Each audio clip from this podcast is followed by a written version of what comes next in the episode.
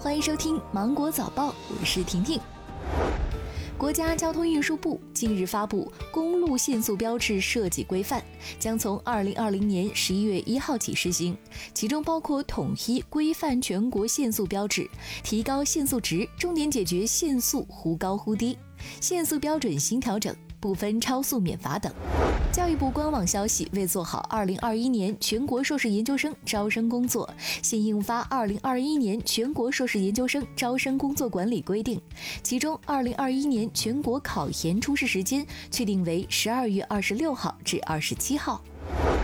根据国家发改委官网消息，按现行国内成品油价格机制来测算，九月四号的前十个工作日平均价格与八月二十一号前十个工作日平均价格相比，调价金额每吨不足五十元。根据规定，本次汽柴油价格不做调整，未调金额纳入下次调价时累加或冲抵。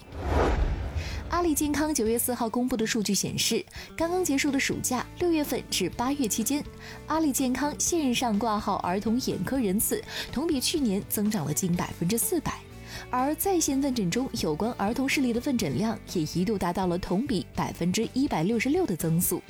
视力健康类商品的销售增速也呈现类似趋势。事关几亿车主的车险综合改革将于九月十九号正式实施，其中交强险总责任限额从十二点二万元提高到了二十万元，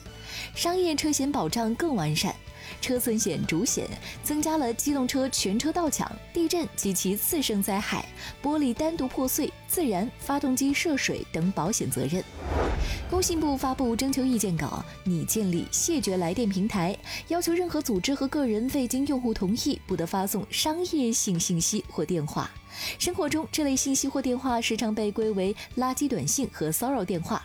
根据爱媒网报告。二零一九年，超八成网民每周都会接到骚扰电话。工信部数据显示，二零二零年第一季度，幺二三二幺受理了有关骚扰电话和垃圾短信的投诉，共计十五万余件。近日，陕西西安一两岁幼童喝了街头现挤羊奶之后发热四天，出皮疹三天，最终被确诊为布病。布病是布鲁氏菌病的简称，是一种人畜共患传染病，人与人之间几乎不传播。医生提醒，饮用新鲜羊奶有感染布病风险，不要轻易购买。如高烧不退，并有饮用生奶病史，应及时就医。今天的新闻就到这里，我是精英九五的婷婷，祝你度过美好的一天，拜拜。